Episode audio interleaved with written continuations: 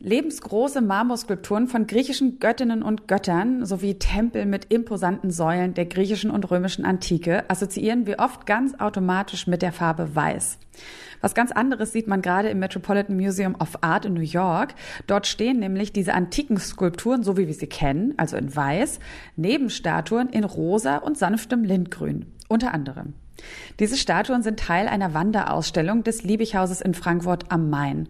Dort erforscht schon seit längerem ein Team von WissenschaftlerInnen die Farbigkeit antiker Skulpturen. Und trotzdem hat sich dieses Bild der weißen Antike bis heute durchgesetzt. Warum das eigentlich so ist, darum geht es in dieser Folge von Kunst und Leben, dem Podcast in Kooperation mit dem Monopolmagazin. Mein Name ist Sarah Steinert und ich freue mich sehr, dass ihr uns zuhört. Kunst und Leben. Der Monopol-Podcast von Detektor FM. Einer, der diese bunten Götter seit Jahrzehnten erforscht, ist der Archäologe Vinzenz Brinkmann. Er leitet in Frankfurt am Main die Skulpturensammlung Liebighaus und über seine Arbeit und die Frage, ob und wie weit das Bild der weißen Antike eigentlich doch schon überholt ist, darüber spreche ich jetzt mit ihm. Ich freue mich sehr, dass wir verbunden sind. Hallo, Herr Brinkmann. Hallo. Jetzt ist es ja so, es gibt ja also wahrscheinlich vor allem auch in Ihrer Welt, also in der Welt von Leuten, die sich schon lange, lange damit beschäftigen, ähm, wahrscheinlich gar nicht mehr so richtig diese Frage, ähm, war die Antike farbig? Aber kann man auch sagen, dass das Bild der weißen Antike damit gleichzeitig auch erwiesenermaßen falsch ist? Ja, ich denke, das kann man sagen. Das ist auch etwas, was eigentlich innerhalb der Wissenschaft bekannt ist. Und es ist auch äh, die Tatsache der Farbigkeit der griechischen und römischen Antike war eigentlich auch im 19. Jahrhundert schon gut erforscht, so dass man Ende des 19. Jahrhunderts eigentlich davon genau Kenntnis hatte und das auch in der Öffentlichkeit diskutiert hat. Ähm, das heißt, dieses ganz intensive Jahrhundert der Forschung und der Ausgrabung, also das 19. Jahrhundert, hat so viel an Evidenz, also so viele Skulpturen zutage gefördert, frisch ausgegraben, mit zahlreichen Farbresten. Andererseits gibt es ja nun zahllose Schriftquellen, antike Schriftquellen, also antike griechische und römische Autoren, ähm, die uns auch genau berichten vom Vorgang der Farbgebung der Skulptur und auch der Architektur, so dass da eigentlich überhaupt kein Raum für einen Zweifel frei bleibt. Das Spannende ist eben, dass sich das im 20. Jahrhundert äh, wandelt. Wir starten gleich in diesen Podcast. Vorher ein kurzer Hinweis unseres Werbepartners. Bald ist es wieder soweit. Die Art Düsseldorf öffnet vom 12. bis zum 14. April ihre Tore auf dem Areal Böhler. Mit dabei sind 105 Galerien, die eine Mischung aus aufstrebenden Talenten und etablierten Künstlern präsentieren. Die Messe untermauert ihren Anspruch an Diskursivität, Innovation und das Aufgreifen aktueller Themen durch ihren kuratorischen Ansatz und die gezielte Gestaltung ihrer Sektionen und Fokusthemen. Ihre Themensetzung und das Rahmenprogramm tragen dazu bei, dass die Messe auch weiterhin ein Ort des Austausches, der Debatte und des Kunsterlebens bleibt.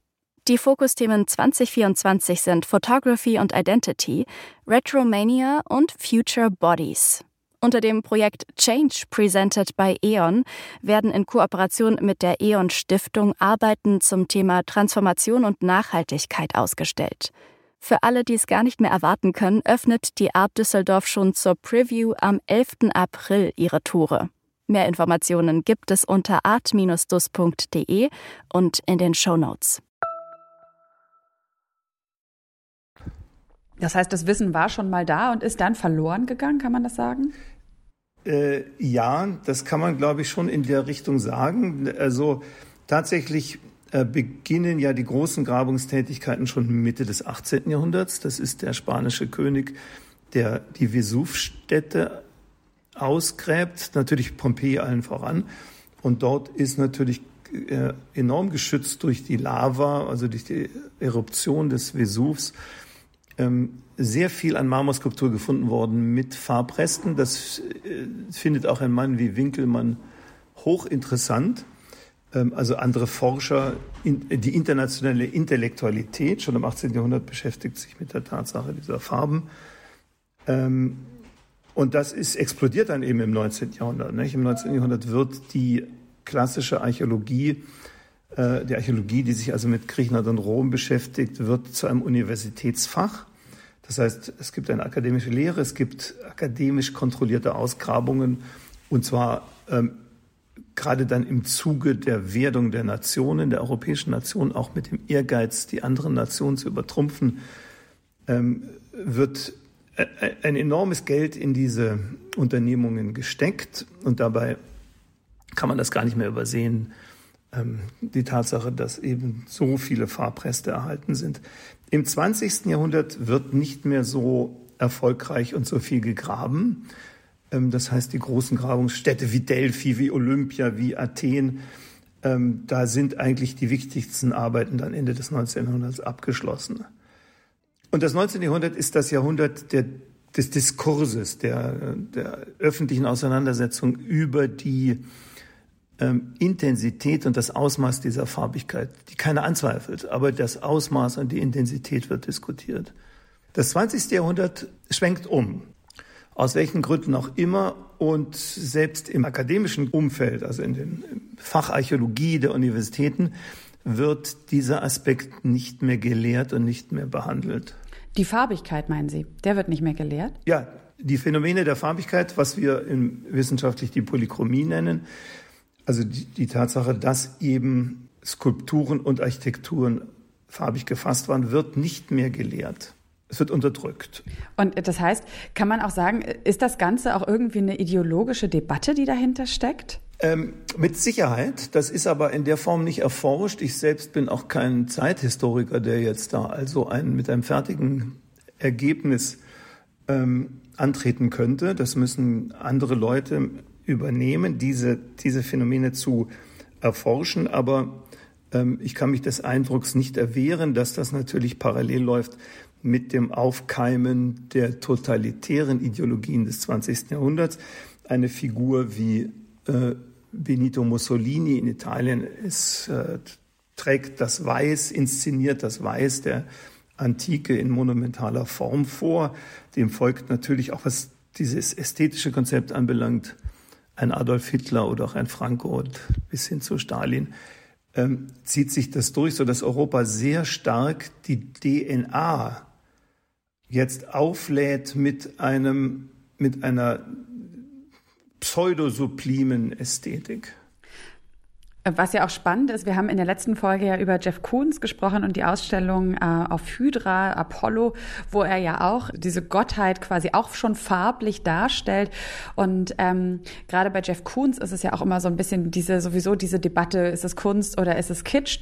Und da ist, glaube ich, auch nochmal so klar geworden, dass äh, diese ja, dass auch in unseren Köpfen, also ich sag mal jetzt in den Köpfen derer, die sich damit nicht so viel beschäftigen, ähm, doch so diese, diese farbigen Statuen immer so ein bisschen in diese Richtung direkt driften. So, ich sag mal, der, der, das günstige Italo-Restaurant an der Ecke, was dann da diese, die, die, die Statuen stehen hat und dieses Weiß, dass es sich doch in unseren Köpfen durchgesetzt hat als so, ja, Sie haben jetzt, glaube ich, auch gerade gesagt, erhaben oder dass es so ein bisschen mehr so dieses Pure hat. Also ist das wirklich was, wo man sagen kann, das ist erst in unseren durch diese totalitären Regime so protegiert worden, diese, diese Assoziation weiß mit irgendwie ähm, Reinheit, auch vielleicht, äh, dass es sowas Elitäres hat und dass das Bunte, ähm, ja, ich sag mal eher, wie soll man sagen, ja, in, eher in Richtung Kitsch oder Mainstream abdriftet?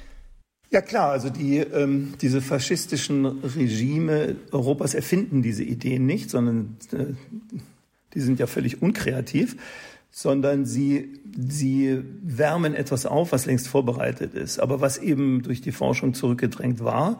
Und das ist äh, die Forderung nach dem Weiß oder der ungefassten Skulptur in der italienischen Renaissance. Nicht? Also Personen wie Leonardo da Vinci oder Michelangelo muss man da nennen, ähm, die ganz sicher an dieser Ästhetik ganz proaktiv gearbeitet haben, in der Annahme, dass die Antike tatsächlich oder in der mutwilligen Annahme, dass die Antike selbst tatsächlich farblos war.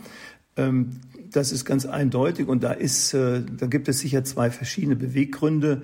Ähm, das kann man versuchsweise sicher sagen. dass einerseits wollte man sich natürlich äh, wieder beziehen in der italienischen Renaissance auf, den, auf das Menschenbild der Antike. Man wollte sich absetzen vom Dogma der christlichen Religion, ein freiheitlicheres offeneres Verständnis einer Gesellschaft propagieren. Äh, also was, was diese frühe Aufklärung anbelangt, ist ja klar. Und dafür hat man einen Visual Code, einen optischen, einen optischen Code gesucht und meinte ihn in diesem sublimen Weiß gefunden zu haben. Man darf aber nicht vergessen, dass es natürlich gleichzeitig noch andere politische Bewegungen gab. 1492 zieht Christophorus Kolumbus los, um eine neue Welt äh, letztendlich zu erobern. Und die wird dann ja auch im äh, Zuge der kommenden Jahre dann unter Cortés oder anderen Leuten, wird, die, wird diese Kulturen, diese anderen indigenen Kulturen werden unterdrückt und zerstört. Und äh, dafür braucht man eine Ideologie. Und diese Ideologie ist die Ideologie der, der intellektuellen, ästhetischen Vorherrschaft, der Suprematie. Äh, das kann man ganz sicher auch nicht von, diesem, ähm, von dieser Linie äh, trennen. Das steckt uns heute im, in, unserem, in unserer Knochenhaut, in unserer DNA. Ähm, deswegen empfinden wir das, was farbig ist oder zu farbig ist, äh, da meinen wir auch alle Wächter eines guten Geschmacks sein zu können. Deswegen empfinden wir das Farbige, das Starkfarbige ähm, setzen wir mit Kitsch gleich, ohne uns klarzumachen, dass wir letztendlich Opfer sind einer, einer radikalen und ideologischen Form von Ästhetik. Ästhetik ist, es gibt keinen guten Geschmack, sondern es gibt Geschmacksprägungen und diese Geschmacksprägungen sind natürlich immer auch kulturpolitisch motiviert. Und das äh, kann man im Kontext eben dieser Forschungsarbeit kann man das wunderbar ablesen, nicht? wenn man mit unserer Forschung und unseren Ergebnissen dann in die Öffentlichkeit äh, tritt und dann einfach nur beobachtet, wie welche Menschen äh, wo äh, darauf reagieren. Mhm. Ja, und ich meine, das ist natürlich jetzt auch spannend, dass jetzt im Metropolitan Museum of Art diese Gegenüberstellung stattfindet. Ähm, haben Sie da, was sind denn so Reaktionen, die man da ablesen kann? Naja, die, die Reaktionen sind weltweit. Wir hatten die Ausstellung ja schon im asiatischen Bereich, wir hatten sie auch äh, schon mehrfach in den, in den Staaten, wir hatten sie in Mexico City. Ähm, die Reaktionen der Elite sind identisch, nicht? Also die Erziehungen, die Prägungsphasen, die die Menschen durchlaufen, sind eigentlich identisch. Man, ähm, äh, wir hatten neulich, nein, nicht neulich, vor ein paar Jahren einen Kongress an der Harvard University und da hat die ähm, in, dortige Indologin, die aus Indien stammt, ähm, hat äh, mit Tränen in den Augen äh, berichtet, dass sie sich selbst gefragt hat, warum sie als in, in der Zeit, als sie noch in Indien gelebt und äh, verantwortlich war, auch für die Frage, wie geht man mit Stupen um, mit Heiligtümern, die man überführt vom Kult in den Tourismus. Da haben sich die Inder selbst immer für das Weißwaschen entschieden. Und da hat sie sich selbst gefragt, in Vorbereitung dieses Vortrags in Harvard, warum hat sie das eigentlich unterstützt? Und ihre einzige Antwort war, man will der Ästhetik des ehemaligen Kolonialherrens, also Großbritanniens, nicht hintanstehen. Man will also die das sogenannte Anspruchsvolle, das Sublime, das Ernsthafte ähm, nicht unterlaufen. Ja, das ist schon, das ist total spannend. Ich habe mich auch gefragt, zum Beispiel, ähm, als ich mal so, so ein bisschen drüber nachgedacht, also in meinem Kopf auch ganz eindeutig wirklich äh, äh, ähnliche Prägung, würde ich sagen, dieses die Erhabenheit des Weißes und sowas. Aber dann gibt es ja auch zum Beispiel die, ähm, äh, wenn wir jetzt so an das alte Ägypten zum Beispiel denken, da würde ich sagen, ist diese Farbigkeit ja anders besetzt. Also ne, also man kennt die, also und auch diese extreme Farbigkeit der der Sarkophage, der Pharaonen oder die Nofretete, das ist ja ist das, worin ist da so der, Unter der Unterschied begründet, dass es dort anders assoziiert wird?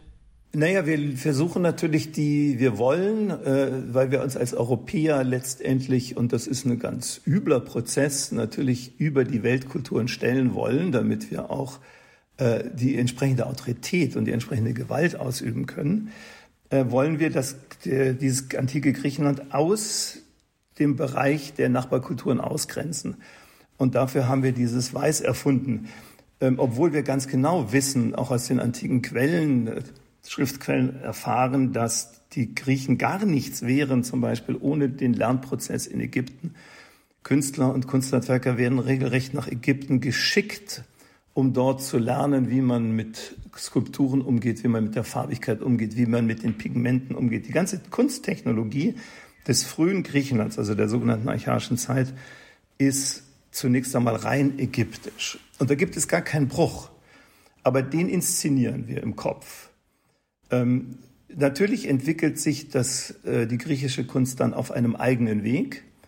Ähm, ein Weg, den ich immer gerne bezeichne als eine Entwicklung, Vorentwicklung dessen, was heute Hollywood ist, nämlich den Weg der Mimesis. Das heißt, äh, man geht von der, von der Intellektualität der ägyptischen Kunst weg, die eine ähm, verbale, eine glyphische, hieroglyphische Kunst ist. Da steht jede Form, jede Farbe steht für einen Begriff, für eine Idee. Bewegt man sich weg von dieser Intellektualität hin zu einer eigentlich kindhaften, mimetischen, äh, zu einem mimetischen Prozess, dass man einfach den, äh, den Betrachter eines Werkes, vor allem einer Skulptur, irritiert, dass er sich am Ende wirklich fragt, ist das Ding jetzt echt? Steht er jetzt auf? Spricht diese Statue mich jetzt an? Das ist das, was die Griechen zusehends beschäftigt. Das ist natürlich auch eine Erforschung von Wahrnehmungsprozessen. Das hat auch einen wissenschaftlichen Background. Wie, was muss ich machen, damit ich die Wahrnehmung des natürlichen Organismus täusche? Ne? Und da geht man sehr weit und ist unendlich erfolgreich, so dass man am Schluss wirklich äh, sogar Tiere täuscht, lebende Tiere. Das ist ein ganz eigener Weg. Der ist äh, äh, außerordentlich selbstständig äh, im Vergleich zu den Nachbarkulturen. Und das ist vielleicht ein europäischer Weg, den der Mimesis, dass man also dem Betrachter etwas vorsetzt, indem man sich sofort aufgrund seiner Wahrnehmungserfahrung vollständig zu Hause fühlt. Ähm, sonst würden wir heute nicht eine Netflix-Serie anstellen und sofort in dieser Welt uns bewegen können, weil sowohl der Dialog die Inszenierung der Persönlichkeit, natürlich auch die Tricks der filmischen, die Technologie des Films, der Fotografie, das alles ist letztendlich der Endpunkt einer Entwicklung, die von den Griechen gestartet wurde. Aber der Beginn ist das intellektuelle, begriffliche, die intellektuelle, begriffliche Kunst der Ägypter, die über die große und starke Flächigkeit und Kodifizierung der Farbe ex existiert und funktioniert. Die, was, was, mein, was ist die Kodifizierung der Farbe? Was meinen Sie damit?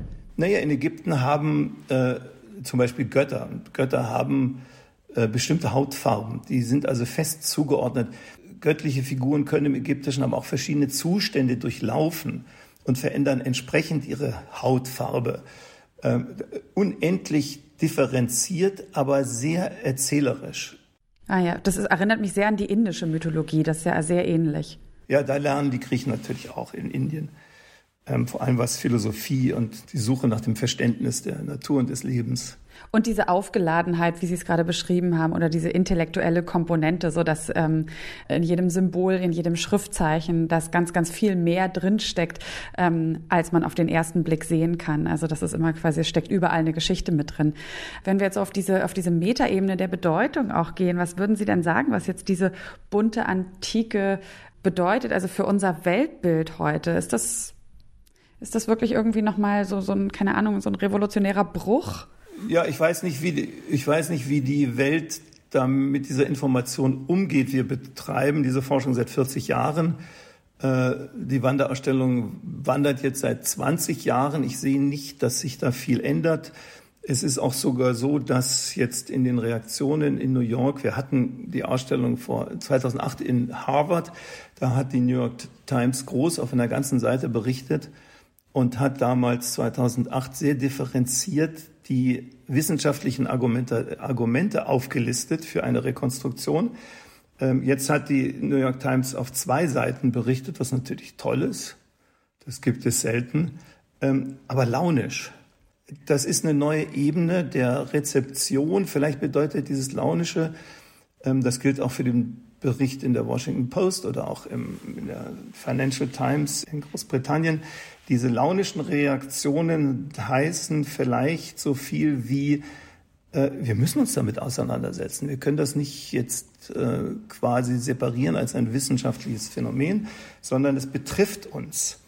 Ähm, und da gibt es verschiedene Wege, die jetzt vorgeschlagen werden, dass man eben einfach, Washington Post schlägt vor, dass man einfach akzeptiert, dass die Antike einen schlechten Geschmack hatte. Ähm, das ist natürlich sehr ambivalent und sehr skurril formuliert. Oder äh, die Autorin in der Financial Times wehrt sich. Ähm, sie sagt quasi am Ende des Tages, äh, mag ja alles stimmen, aber das ist nicht meine Antike und die Antike hat es, die Rezeption der Antike ist für sich ja auch wieder ein historisches Phänomen. Also, dass wir die Antike weiß gemacht haben, dass ein, auch dass ein David, das Michelangelo weiß ist, ist ein richtiger Weg, ist ein schöner Weg, sagt sie. Und wie begründet sie das? Wie, mit welcher Begründung? Ja, das begründet sie wahrscheinlich mit der Durchschlagskraft. Ähm, und natürlich auch mit ihrem persönlichen Erleben, dass sie tatsächlich einen solchen David äh, ohne Farbe als deutlich schöner und subtiler empfindet. Das, da, da müssten jetzt, da, da, da ist jetzt die Verhaltenspsychologie gefragt, da ist die Wahrnehmungspsychologie gefragt. Ähm, können wir alles nicht beantworten, aber wir sehen, was für äh, tolle Fragen sich öffnen bezüglich, ja genau, der Frage eben, was ist Prägung? Was ist Erziehung? Was ist tatsächlich im Menschen verankerte Vorstellung von Schönheit? Und wie wird damit umgegangen in den Kulturen? Ähm, es gibt keinen guten Geschmack und es gibt auch keinen Kitsch. Also das ist, das sind alles Kategorien, die sich, die sich letztendlich in der Arroganz des Europäers ausentwickelt haben. Ähm, Nochmal jetzt ganz praktisch gesprochen, also wenn Sie jetzt ähm, diese Skulpturen wieder farbig rekonstruieren, ähm, um sie so zu zeigen, wie sie ursprünglich mal ausgesehen haben, wie gehen Sie dann vor? Also zum einen, woher stammen quasi die, die Kenntnisse darüber, welche Art von Farben genutzt werden und auch so, sind das Farben, die sich heute leicht wiederherstellen lassen? Also kann man sagen, dass es dann authentische, also dass es wirklich, dass die Skulpturen wirklich so aussehen, wie, wie sie früher vermutlich mal ausgesehen haben, oder ist das eine Annäherung? Ähm, also mehr als eine Annäherung können wir nicht leisten, nicht? das ist klar. Wir sind ja Historiker und wir können diesen Zeitraum können wir nicht vollständig überbrücken, der uns trennt von der Vergangenheit. Aber äh, von daher sind wir gezwungen, Thesen zu bilden. Aber ich würde denken, die Polychromieforschung, also die Erforschung der Farbigkeit selbst, da sie ja eine äh, Erforschung ist materieller Evidenzen, hat eine ganz große Chance, sehr nah ranzukommen. Während wenn Sie zum Beispiel ein Buch über Cäsar schreiben, sind Sie auf irgendwelche Schriftquellen angewiesen, die ganz sicher die Geschichte deformieren wollten und bewegen sich, ja, bewegen sich dann viel stärker in einem unsicheren Raum. Also innerhalb der, unserer ganzen historischen Annäherungsversuche ist eine Forschung wie die Polychromieforschung diejenige, die am, am sichersten und am stärksten auf tatsächlichen Beobachtungen aufbaut. Es sind nämlich unendlich viel Farben erhalten. Ähm, das äh, zeigt allein ein aufmerksamer Besuch des Akropolis Museums in Athen. Da muss man einfach nur hingucken. Die sind äh, das Azurit, Zinnober, die, also die schönen mineralischen, die teuren Farben, das sind ja zum Teil Edelsteine, geriebene Edelsteine. Es ist alles zu sehen. Bei der Ausgrabung beschreiben auch die äh, Anwesenden, wie extrem leuchtend und schön diese Farben waren, wie Juwelen eben.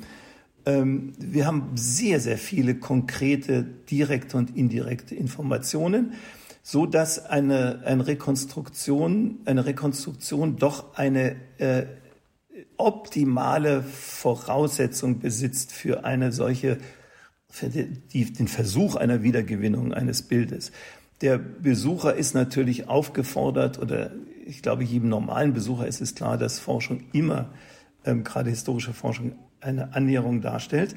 Wir, wir kennen die antiken Pigmente, Witzigerweise, das macht man sich auch nicht klar, ist die Materialanalyse innerhalb der Naturwissenschaften ist vor 200 Jahren gestartet worden. An der Frage, waren denn auch die Elgin Marbles, also die Parthenon-Skulpturen, die nach London verbracht worden waren, waren die denn auch farbig gefasst? Und da hat Michael Faraday, dieser berühmte Physiker, hat die ersten Analyseverfahren mhm. entwickelt um Pigmentreste zu bestimmen. Und diese Analyseverfahren, die er vor 200 Jahren entwickelt hat, sind immer noch, decken immer noch 95 Prozent dessen ab, was mhm. wir heute können. Also die Farben sind eigentlich grosso modo, die verwendeten Materialien, seit 200 Jahren bekannt. Das hat sich, da hat sich die Chemie und die Physik natürlich verbessert. Wir können ja heute viel schneller analysieren. Wir können mit den digitalen äh, Analysemethoden sehr schnell viele mhm. hundert äh, Einzelanalysen an einer Statue äh, durchziehen. Dadurch haben wir dann ein, ein deutlich dichteres und sichereres Ergebnis. Die, äh, Sie fragen nach, der, nach den Pigmenten, die tatsächlich hat man verlernt, mit den Naturpigmenten umzugehen. Und wir haben im Prozess unserer Rekonstruktionen haben wir enorm viel gelernt und auch viele neue Lösungen gefunden. Die Rekonstruktionen, die wir erstellen, sind nur mit den originalen und authentischen Materialien durchgeführt worden. Also mit den teuren, manchmal sogar extrem teuren Naturpigmenten, sprich ja, geriebenen Edelsteinen. Und wenn dann vor diesen Schichten von geriebenen Edel- und Halbedelsteinen Besucher stehen und sagen, das wäre kitschig, dann sollten die anwesenden Damen und Herren ihren Schmuck an, abnehmen und auch das nächste Mal beim Juwelier sagen, nein, das ist mir zu bunt. Es ist nämlich genau dasselbe. Es ist ein Clash, der im Kopf stattfindet. Die Farben sind nicht garish oder gaudy, wie die Engländer sagen, also nicht kitschig oder knallig, sondern sie sind unerwartet an der Stelle, wo sie jetzt sind. Ja, es ist äh, wirklich äh, total spannend. Also ich finde ja eigentlich alles, das, was ja auch Kunst eigentlich so spannend macht, wenn es, äh, wenn es so die Denkgewohnheiten in Frage stellt und man in dem Moment des Betrachtens sich eigentlich erstmal dessen gewahr wird, was man für selbstverständlich annimmt. Dabei ist ja eigentlich nichts wirklich selbstverständlich. Und das ist, äh, ne, das ist ja dann eigentlich auch nochmal das Spannende, um nochmal kurz auf Jeff Koons zu sprechen zu kommen, über den wir, wie gesagt, in der letzten Folge gesprochen haben, weil der sich ja eben genau auch in diesem Spannungsfeld mit seiner Kunst immer bewegt. Und Sie waren ja auch da, ne, auf der, ähm, schon auf Hydra und haben sich ja auch seine Ausstellung angeschaut und auch mit ihm über sein Werk gesprochen, richtig? Ja, wir haben jetzt schon sehr viele Jahre enge Kontakte zu, zum Studio von Jeff Koons, zu seinen Mitarbeitern und zu ihm selbst. Äh, sehr nett, sehr freundschaftlich. Ähm, äh, es war, als wir die bunten Götter das erste Mal nach Frankfurt geholt haben, das war 2008, also da waren sie gerade vorher nach Harvard und kamen dann, diese Wanderausstellung kam dann nach Frankfurt, ähm, hat die Frankfurter Allgemeine Zeitung so ein bisschen bissig über die Ausstellung geschrieben und hat äh, so einen Begriff benutzt wie, das sieht ja alles aus wie Jeff Koons. Ähm, wobei nicht ganz deutlich wurde, ist das jetzt ein Lob oder ist es eine Kritik, eine negative Kritik? Ich habe mir dann einfach frech gesagt, ähm, ja, dann machen wir doch mal eine Ausstellung mit Jeff Koons. Ähm, dann wissen wir am Schluss selber besser Bescheid, was diese, diese Haltung der Elite, gerade der deutschen oder europäischen Elite gegenüber Jeff Koons, diese kritische Haltung, was die eigentlich in der Geschichte von Wahrnehmung der Ästhetik bedeutet, wo das einzuordnen ist.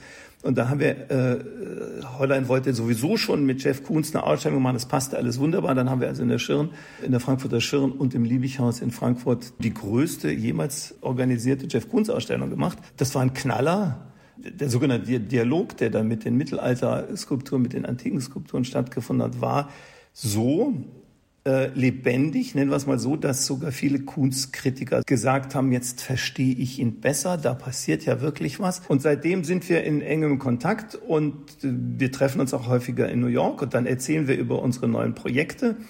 Und er war auch, Jeff Koons war auch, als wir den neue Version der bunten Götter in Frankfurt eröffnet haben, 2020, kurz vor der Epidemie, ist Jeff Koons extra angereist mit Justine, seiner Frau. Das war natürlich sehr, sehr nett, aber irgendwann haben wir verstanden, warum er das gemacht hat, weil er ja schon in Vorbereitung dieses Projektes für Hydra war und er letztendlich noch genauer wissen wollte, wie die antike Polychromie aussieht. Und da haben wir dann, ähm, da standen wir dann in, in sehr engem Austausch, materialtechnisch, was die Muster anbelangt, also das antike Musterbuch quasi. Und äh, er hat sich dann auch unseren neuen Katalog zu der Ausstellung 2020, hat auch zur Grundlage genommen der Rekonstruktion. Aber er ist noch einen Schritt weiter gegangen. Er hat das Ganze ja nun jetzt als Heiligtum inszeniert, ganz großartig. Äh, sehr intelligent mit enorm vielen, sehr raffinierten und belesenen Anspielungen, die wahrscheinlich kein Mensch versteht. Aber er wusste natürlich, dass äh, wenn da wenigstens ein Archäologe vorbeikommt, und das war in Hydra der Fall. Staut er und nickt anerkennen. ja, deswegen hat er mich ja da auch so in Beschlag genommen und wir haben das dann alles durchdekliniert. Ähm, ich habe aber auch vieles erst später begriffen. Also viele Anspielungen habe ich gar nicht vor Ort begriffen, sondern erst später. Können Sie da noch mal ein kleines Beispiel geben? Äh, naja, äh, vielleicht als Beispiel, An der Wand in Hydra hängen ja in Bronze nachgegossen und dann farbig, total mimetisch, also naturgetreu angemalt, die Tonschuhe von Britney Spears. Ähm, das ist eine doppelte Anspielung. Genauso hat die Antike gearbeitet. Sie hat in Bronze nachgegossen, ähm, die Natur nachgeformt und hat sie dann durch die Farbigkeit natürlich überhöht in einen totalen Realismus.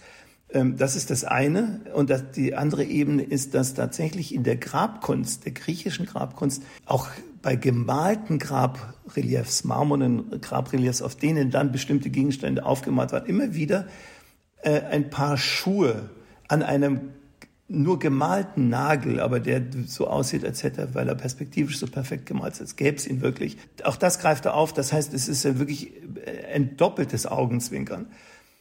Ähm, das hat mich schon sehr angerührt.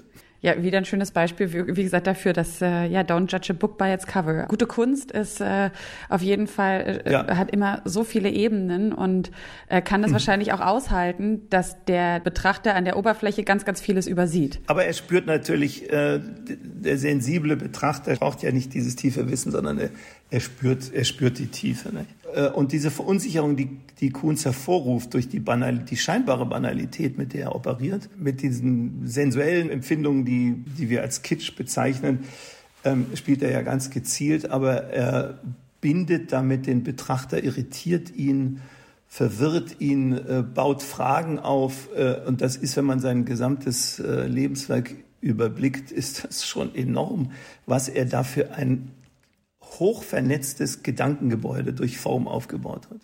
Ja, da, da wird dann auch wieder so der, der Wert äh, seiner Kunstwerke, äh, ne, für, also der Preis, für den sie verkauft werden, ähm, kriegt dann plötzlich, also äh, verliert vielleicht so ein bisschen seine, seine, seine Absurdität. Also natürlich kann man trotzdem immer noch darüber streiten, ob jetzt 20 oder 40 Millionen für ein Kunstwerk, ob das adäquat ist. Aber ähm ja, das ist ein, das ist ein ganz alter Streit. Ähm, das ist in der Antike. Wir haben die antiken Quellen, wenn dann die berühmten Maler ähm, Apelles oder äh, wenn die dann bei den römischen Kaisern zu absurden Preisen gehandelt wird. Das ist immer wieder poppt das hoch, dieser Diskurs. Ähm, das ist ein, das ist ein Standard-Topos. Der ist total langweilig und äh, hat letztendlich aus der historischen Distanz überhaupt nichts mit dem Werk zu tun. Das, was aufregend ist bei Jeff Koons, ist zu sehen, dass er, wenn er eine Stahlskulptur baut, er seine Kunden unglücklich macht äh, als Perfektionist, weil er alles immer wieder neu in die Produktion schickt, weil es immer noch nicht gut genug ist.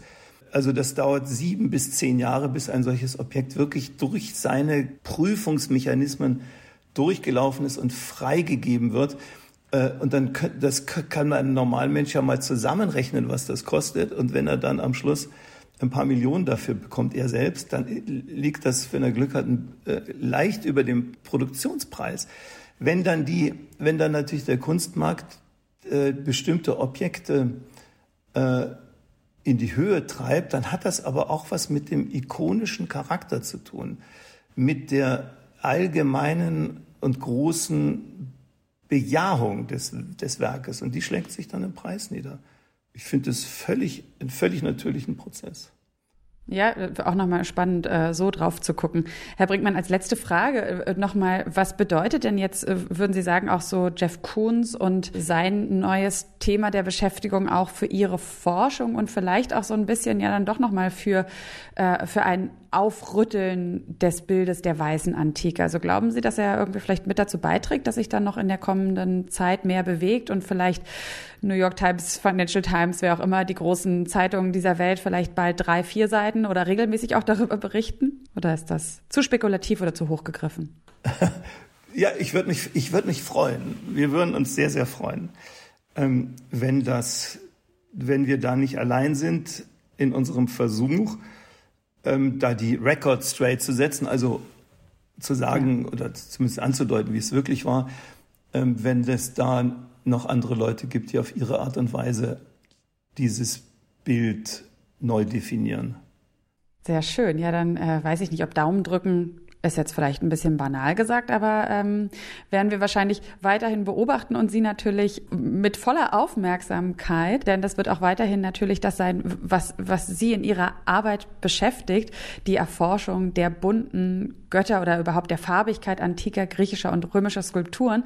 Und ich glaube, ja. ähm, wir haben alle auf jeden Fall in dieser Folge wirklich mal wieder ganz viel Neues gelernt. Und deswegen ganz herzlichen Dank an Sie, Herr Brinkmann, dass Sie uns da ein bisschen einen Einblick gegeben haben in Ihre Arbeit und auch eigentlich in die ganze Geschichte. Ja, das habe ich sehr gerne gemacht und danke für die Möglichkeit. Sehr gerne.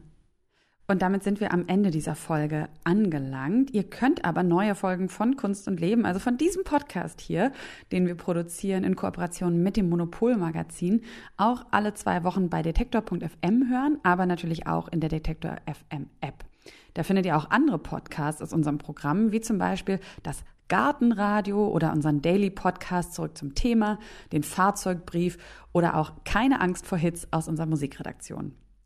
Dann danke noch an meine Kollegin Sarah Marie Plikat, die hatte die Redaktion für diese Folge.